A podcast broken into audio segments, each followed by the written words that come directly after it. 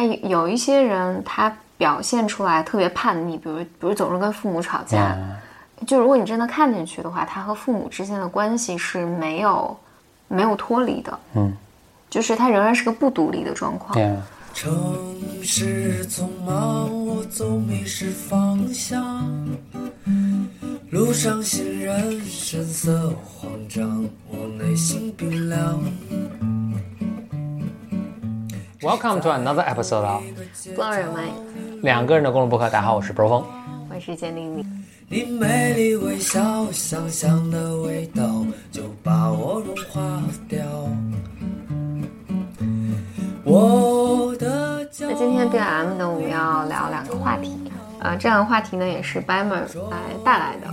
我先说第一个啊，嗯嗯，他大姨就说他在留，呃，他在准备留学，然后但是他妈妈就时不时的过来看望他啊。他说每次他妈妈来跟他聊一聊呢。他他妈妈走之后，他就要花一个星期的时间来缓平复自己的心情。但具体妈的这破坏力也很大。那具体是为什么要平复？其实我们并不知道啊。嗯。然后他就表达了一个说，他身边有几个朋友也是这种状况，就嗯，有有人好像因也是因为就是和父母之间的关系吧，自爸妈一来，他就就得残残废好久。嗯。嗯，说说说说，所以这个人本来要出国就好几年了。就好几年了都没有结果，没没出成。他就表达说：“他说我这种状态还有没有办法？是不是一定要经济完全独立了，呃，他才能真正的离开父母，就是才能不卷入这个动力里面？”他就表达了一个这个担忧。我在想，很多人其实就算经济做到独立了，也无法摆脱他说的这种情况。所以这是不是跟一定跟经济独立有关系？我觉得不一定啊。嗯嗯，就整个家庭的动力，就是你父母是怎样的人。你是怎样的人决定的？我自己的一个感觉是，我觉得人们是，就你在成长的过程中，都会经历这么一个阶段。我觉得，尤其这个阶段是你需要独立，但是你还没有能力独。就我并不是说非要是物质层面上的，就是心理层面。我想表达的是，如果你看书的话，或者你听理论的话，你觉得好像心理独立就是一个。啊，他没独立或者独立了。你说实际上是个渐变的过程，这个意思吗？渐变。比如说，你看一个人，他非常的听话，他表现的非常听话，但其实他心里是独立的。嗯。但有一些人，他表现出来特别叛逆，比如比如总是跟父母吵架，但其实你能，就如果你真的看进去的话，他和父母之间的关系是没有没有脱离的。嗯。就是他仍然是个不独立的状况，嗯，所以我觉得这个本质上就是，就是我回到这个问题上，我是觉得对于其实对于很多孩子来讲，就尤其就无论是孩子还是父母来讲，在那个阶段都是特别，在那个阶段都是特别特别挑战的。你在这个阶段里面，我我觉得人们会有这个感觉，就是一方面因为我在依赖父母，就可能客观层面上我还没有能力来独立。所以你一方面依赖父母，但另外一方面你特别的愤怒，但是这个愤怒又会带来很大的愧疚感，就是因为我在想是什么会使你，比如说跟跟妈妈聊完天之后，你要花一周的时间来恢复，就这一周里面你大概率你是经历了很多情感的，这种情感，比如说愤怒，因为如果是某种单一的情感，没有这么困难，嗯，如果你就是愤怒。就如果你就是愤怒的话，嗯，这个愤怒是有尽头的，嗯，就甚至你可能做了一些什么事儿，你出去跑个步，或者你是你去遛个狗，可能这些都能，这个愤怒是能消融的，嗯，但多半如果你花了一周的时间，你觉得你需要去去缓的话，我觉得这里面是有更复杂的情绪，这个复杂情绪就可能有愤怒，然后有对于这种对父父母愤怒的这种不安感。然后包括你对自我的怀疑，是我自己到底行不行？你对未来的担忧，那这些担忧可能是父母给你安排的，所带给你安排的生活所带给你的这种担忧感，等等等等。就是我觉得这里面有很多很多过程吧，就是就是你情绪一定是经经历了反反复复的过程，然后这个过程是特别痛苦，你要花一周的时间来来消化。那我觉得就需要在这个时候，你就会需要知道。你经历的这些情绪是什么？嗯嗯，然后但我能想到，我在十几岁，就是二二二十岁左右的时候，我我觉得差不多就是处在这么一个阶段，就是你又想独立，但你又不知道怎么独立，尤其是你特别害怕，呃，如果你真的独立了，那是不是是不是一种背叛？就是你能不能承担所谓背叛之后带给你的这这些代价？就是你你对未来啥也不知道的时候，我我能我我能想到我自己那时候也是和和父母通完电话就非常的有非常非常复杂的感受。然后那个感受就像被暴击了一顿，所以在这上面，我我我也并不是说父母一定是错了，或者你一定是错了，其实有可能都没有。我觉得有的时候这就是一个一个家庭，就你你你要生长出这个家庭所需要经历的一个一个阶段。哎，是什么？不是这这是对你的一个问题，也是对这个来信的白妹的一个问题，就是说是什么阻止你把这种感受反馈回给父母呢？因为我猜。他妈妈可能不知道，就说我来了之后，我的孩子要花一个星期的时间去调整他的心情。我我举这么一个例子啊，而且我毕业之后回国工作嘛，工作压力特别大嘛，这很久以前的事情了啊，可能是我应该刚毕业的时候回国了。那父母其实特别关心嘛，就老会问你工作怎么样啊，然后什么什么的，也是让我心情产生了很多复杂心情。我当时我记得我对他们是这么说的，说就我非常理解你是这么关心我什么，但是当你。这么反复的去问我这个什么的时候，其实是造成一个副作用，你可能不知道，就是你其实给我造成一个很大的压力，而且你的这一不停的追问和什么，或者你的一些建议，对我不是特别有帮助，所以就仅仅是给我造成一个一堆压力而已。就希望你们是了解到这个这个这个后果的。哎，我觉得其实是特别有效。他们说哦，其实原来是这样。然后你希望我们怎么做？我说其实我希望你们就自己很开心的生活，你们身体很健康，不要让我更多担心，其实就特别好。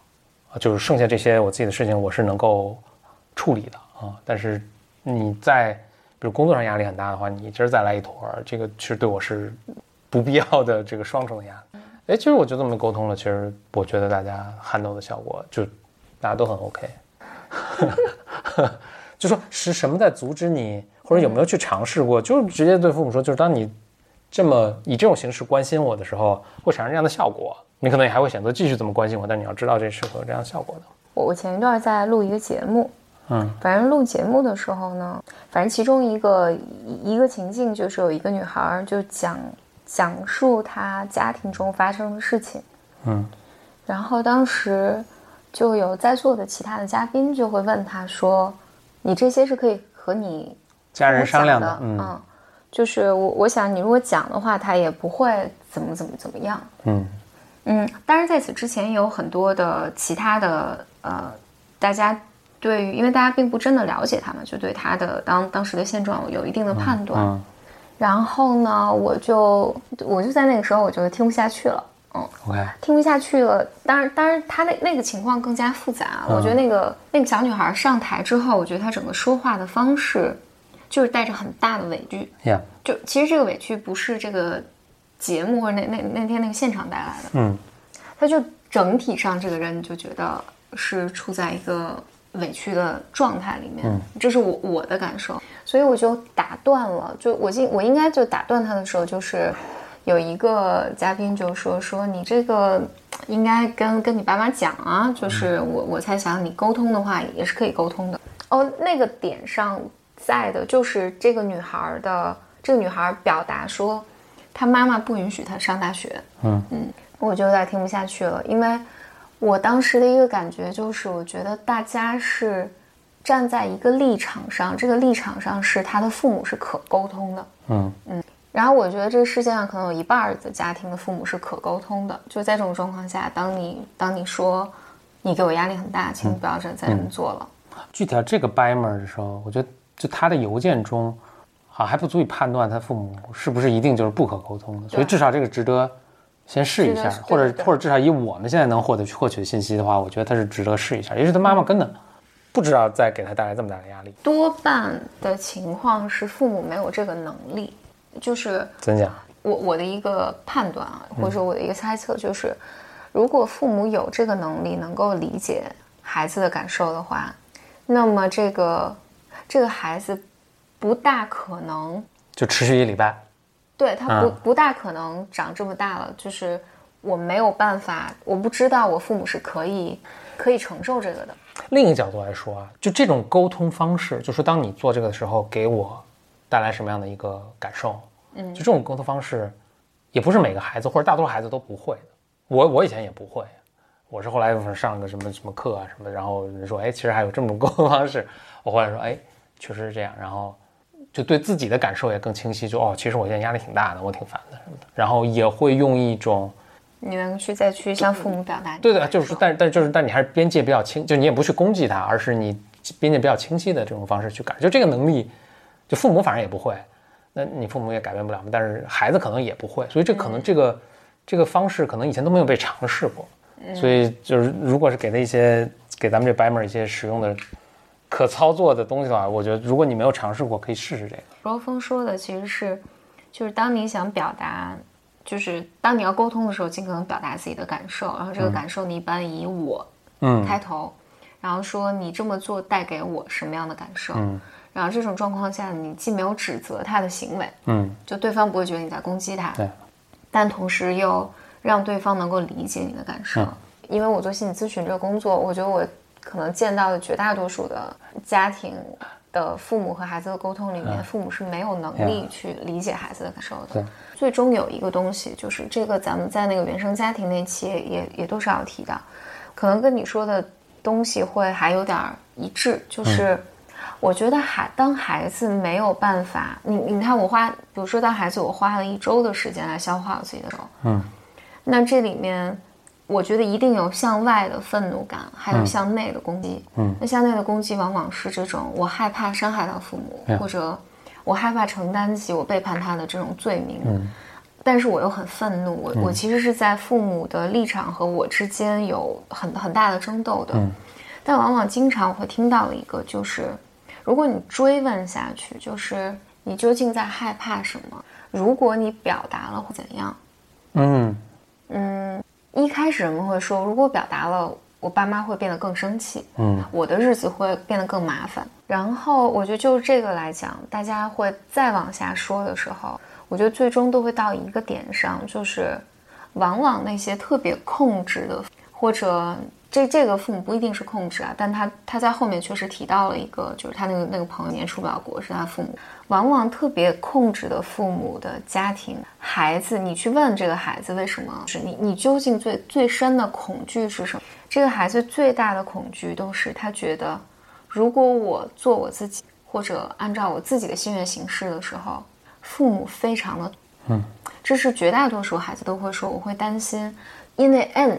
就是最终，不管他刚才说我怕给自己找麻烦，我妈会变得更生气，然后我我他会指责我，然后这个日子更不好，我现在就顺着他，等等等等，就各种各样的这种认知层面的东西。但最终最终，大家都不是害怕失去我和父母之间的连接，而是怕父母死了。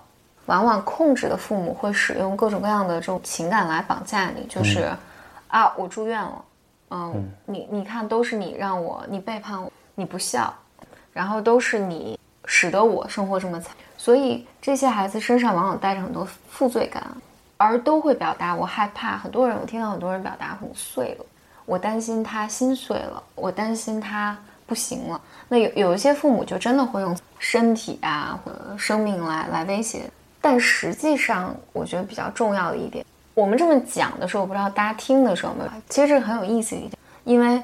实际上，父母是如此的强大，就这些父母控制的父母是如此的强大，以至于你你觉得你都不行了，你要他走了之后，你要花一周的时间。但是呢，很就非常讽刺的是，你觉得他们很，但其实他们不脆弱，他们非常非至少这一个事实，我觉得是在很多被控制，就是控制型家庭里，孩子很难意识到的。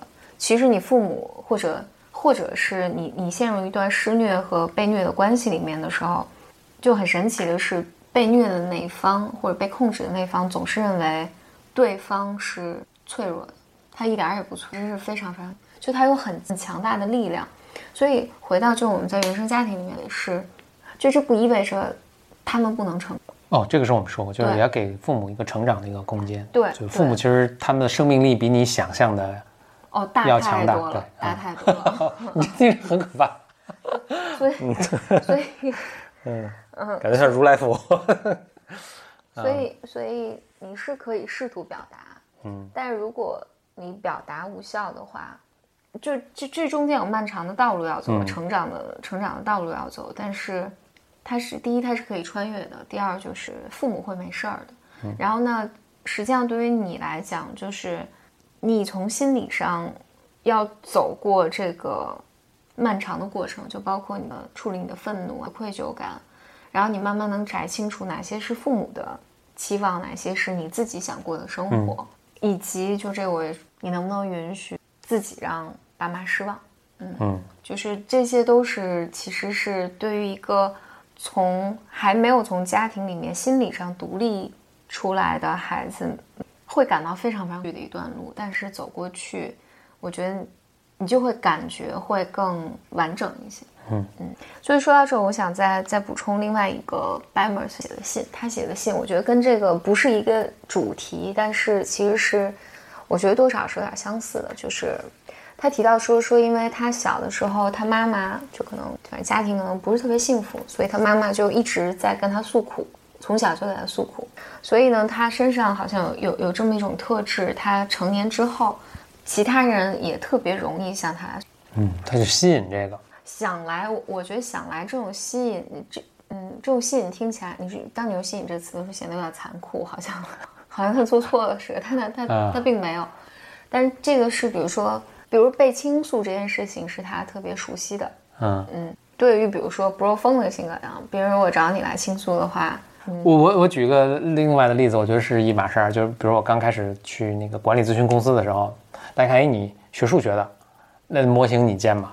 嗯，哎，我就手特别快，还编程什么的，哦，我建好了，然后别人也看特复杂，也看不懂什么的，那下一次。又遇到建模型的时候，你猜谁在干这个事儿？肯定是我干这个事儿。最后就模型专业户，反正建那种大 Excel 什么数学模型、统计学模型都我在建，就是一个意思，是吧？对，嗯，差不多。嗯嗯，你的人生中不太，你你不太会被其他人倾诉倾诉，就是你从小没有承担责任，所以当有一天有人来向你倾诉的时候，你会很快就。能感受到你不熟悉这个事儿，然后 我可能扭头就走了。OK。但是对于对于比如说我们这个 Bammer 来讲，就是这个事儿他是很擅长的。嗯嗯，所以其他人就是这个边界就很不清楚嘛。对。所以呢，我很容易觉得啊，你你特别 nice 啊，就来跟你，我就来跟你讲我自己内心中发生的。然后这个 Bammer 就讲说，他他就说他听到咱们前前几期的节目，然后他说。他说他做了一个决定，并说要照顾好自己。嗯，我自己状态，他说我自己状态其实并不好。嗯，我不打算再听别人的倾诉。嗯，就是我要先保护好自己。是的。所以他说，因为他很不善于拒绝，所以他没有办法直接拒绝别人。但是但是他还是很委婉的拒绝了几次。嗯嗯，别人要给他倾诉心倾倾吐心事，他说以后我只我只把我自己的时间给。自己以及我自己想要给的人，因为他鼓掌。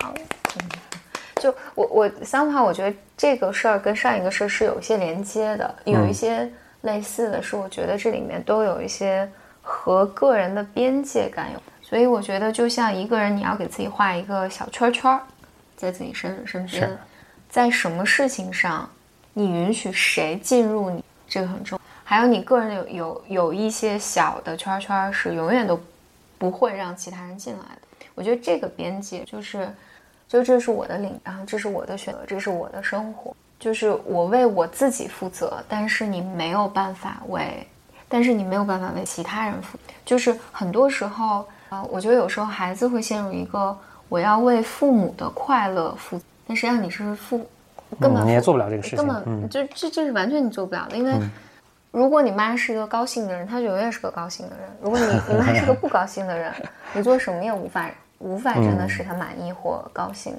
然后有一些人，他就是永远对身边人都不会满意，所以你再怎么努力都不会使这情况变得更好。但是呢，他们会使他你当你和他待在一起的时候，他会使你产生产生好像这个是你的这个你的所作所为。对对对，就都是你的问题。如果你。做得更好一点，就是他就能更开心一些。但其实不会的。嗯，我之所以说到这儿，是因为我今我突然想到，我今天就一个问题接一个问题。对，我今天应该是 回复了一个人，我只记得我给他回了一个一句话，我说这不是你的责任。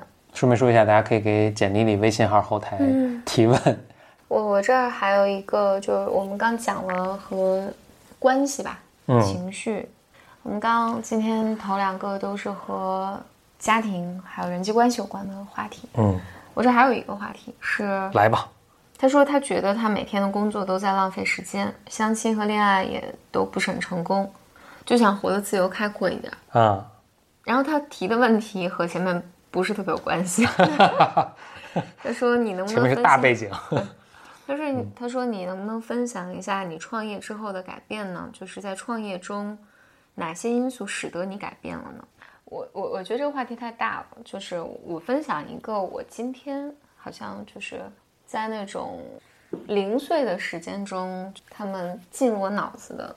我在想，就是我在想我的我的父母，在我我我我在想我的父母在在我成长的过程里面，以及在我的职业选择，他们最担忧的是我的温饱问题。所以，在我小的时候，或者更年轻一些的时候，我也觉得好像，好像人生的一个很重要的目标是让自己很稳定。嗯，就是你有工作，然后再即使你有车有房，然后有一定的家庭，然后好像你的生活就继续过了。嗯，然后你并不知道，比如说我工作做得更好，或者我我有所成就，到底是什么意义？你很很容易把它简化成住更大的房、更好的车，嗯，赚更多的钱。那我最近在想这件，我最近在想，就是比如说，我是在想，就创业这件事，我觉得发自内心的是，它带给我更多的人生的体验。嗯嗯，而这些体有的时候它是伴随着你的经济收入的增加而带来的。但是我觉得有一些东西是，是人们无法，我在想，在教育中或者在家庭，就是人们无法用一些语言来描述给你的。所以我在想。我想就是多了很多体验，嗯，而就是这些工作所，就你尝试不同的可能性，就绝大多数东西都会失败，嗯，你做的绝大多数尝试都会失败，然后但是你从中，都认识认识一些更有趣的人，然后你人生有一些新的体验，这些体验可能对于你的人生未来也没有什么直接的作用了，嗯嗯，但是它就会使你变得更更不一样。就很多人也问出国留学就又怎样？嗯，你从尤其现在你看，我们现在录过一期节目，就是你看实际的这种投入产出性价比什么的，从找工作到挣多少钱，到你的这个朋友圈是不是就是你的这个校友圈子是不是一定能对你什么实际上的帮助？我觉得都不一定是吧？嗯嗯，甚至可能国内还更好，但是也多了很多体验，你看到不同样的人士啊什么，就跟你是不是跟你说这个有点类似？对，就是这些体验会，就是这些有点，我觉得有点像打游戏，你拿到了更多的装备，那这些装备不一定能帮你赢到更多的城池吧，但是你就有机会跑得更远，见着更多的敌人啊。为什么要再去见更多？哎，那你这底下有个默认值，就是你见过这些不同的人和事儿，它它是个好的事情。就有可能，就我我也同意，就是或者是或者不一定每个人都这么看。但我我就如果回到这回，但只要回只是说你的变化吧，反正你你是经历的。或或者回到 Bammer 的这个问题上，他会说他想活得更自由一些嘛？嗯，我觉得从实际的从实际客观角度来讲，你很难讲是不是更自由，因为更多的自由就带来更大的责任。嗯，没有什么自所谓外在的自由可可追寻吧？嗯，但是呢。你心理上是就是这些决定，我觉得心理上自由是你不只是只有一条道路可，就是不是你选择的时候，或者你心理上在做选择，不是我只能做某一种选啊。我觉得心理上你是你是更知道，就是世界是更大的吧。我我我有一个比喻，就是是我这是我年轻就是特别困、特别特别痛苦的一段时间，我总在想，我还把它写下，我总在想，我觉得。世界应该是一个游乐场，但是为什么对于我来讲就不是呢？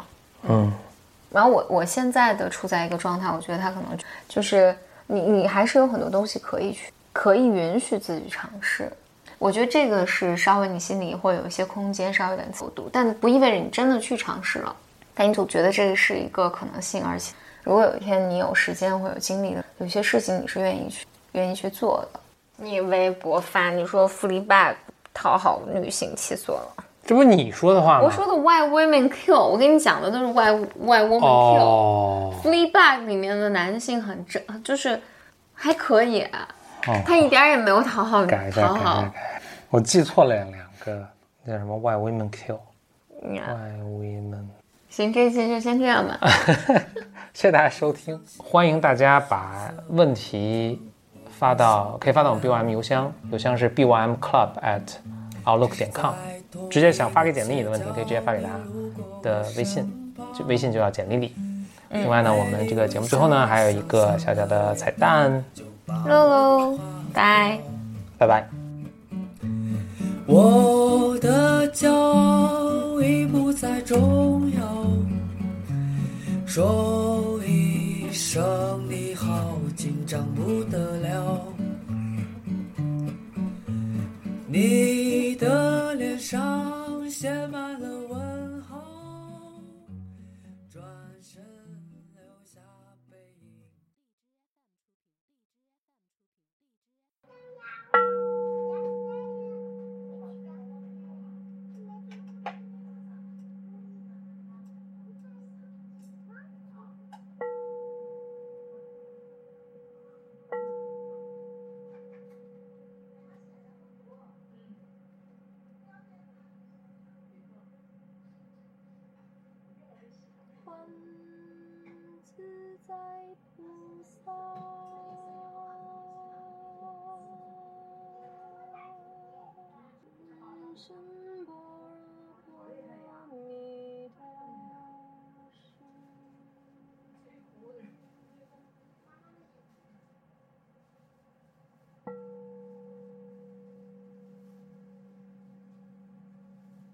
counting.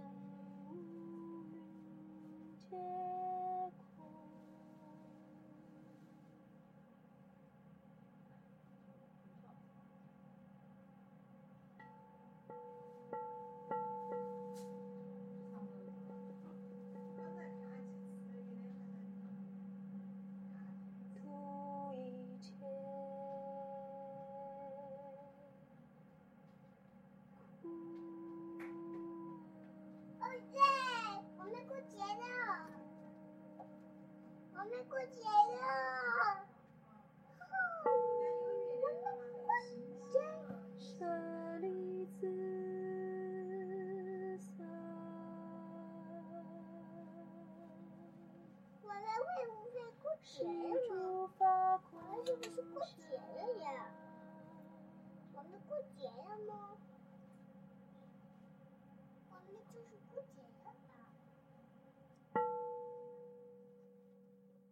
了吧你。